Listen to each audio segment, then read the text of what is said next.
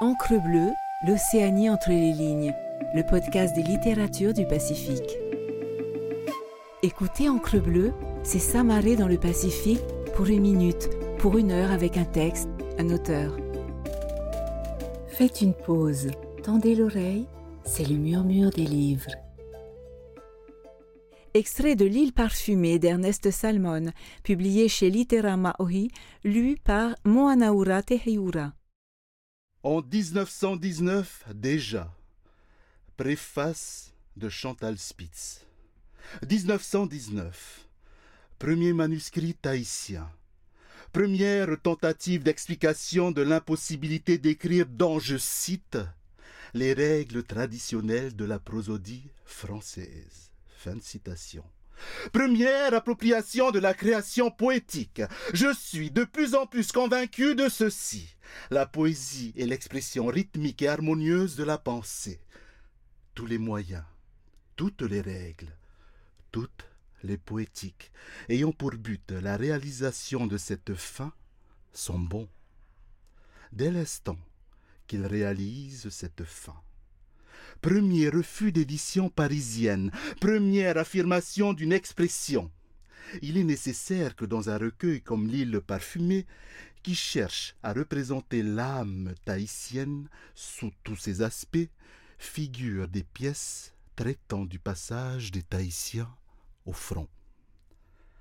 L'association Litérama Ohi est sensible au cadeau inestimable de Christine Duchâteau et de Ra'anui Donasson Pomare qui lui ont confié le soin de publier in extenso l'ouvrage d'Ernest Salmon.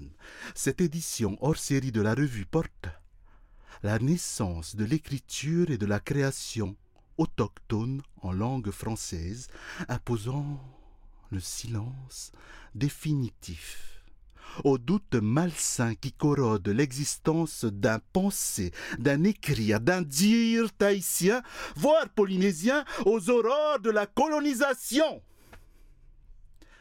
Elle marque aussi la reconnaissance de l'engagement de l'association pour que soit posée la mémoire autochtone, que soient dites les histoires de notre pays. Ernest Salmon parle l'amour, notre pays et ses légendes. Il nous offre aussi une page d'histoire à travers l'hommage rendu aux poilus tahitiens partis défendre un idéal de liberté menacé. Il nous donne surtout le bonheur de l'émotion poétique.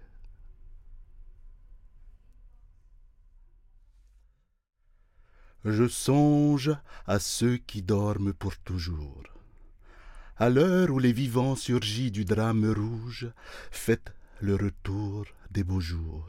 Je songe à ceux qui dorment pour toujours, sous l'humble tertre nu, dans le grand soir qui bouge.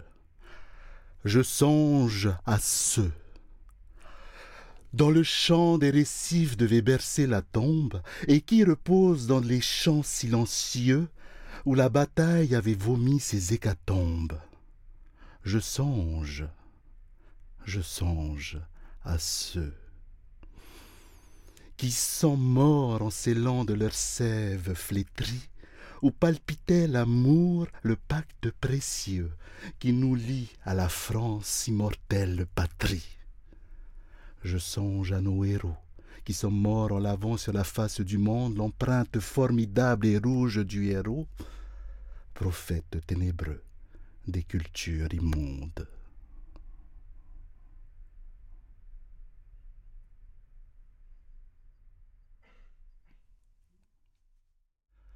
J'aurais voulu t'aimer, j'aurais voulu t'aimer d'une âme défaillante, d'extase et d'infini serein. J'aurais voulu mêler sur ta lèvre brûlante mon souffle à ton souffle divin. J'aurais voulu surprendre l'or de tes prunelles, dans l'éclat pur de leurs flambeaux, avec le secret lourd des amours éternels, l'énigme pâle du tombeau.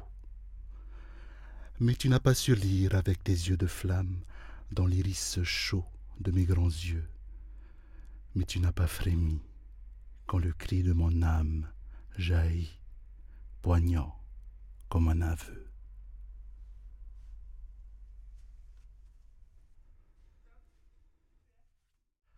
Le lézard de la Fataoua Le lézard homicide ayant mangé ses frères traîne son ventre fauve au flanc velu des monts, et penchant sur la mousse, à l'ombre des fougères, en long frisson hideux, son âme de démon.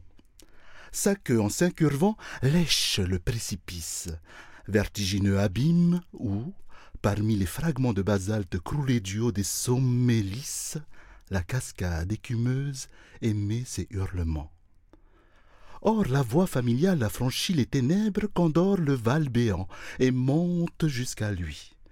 Reviens, reviens, reviens Le lézard est séduit. Ayant sondé longtemps avec des yeux funèbres les glauques profondeurs d'où montent des clameurs, il s'élance, imprudent, au creux du vide, et meurt. Merci d'avoir écouté cet épisode. N'hésitez pas à naviguer sur Encre Bleue pour découvrir d'autres murmures de livres et les nombreuses discussions d'auteurs et autrices du Pacifique. Retrouvez-nous sur toutes les plateformes d'écoute et sur le site lireenpolynésie.pf. Maruru et Yaorana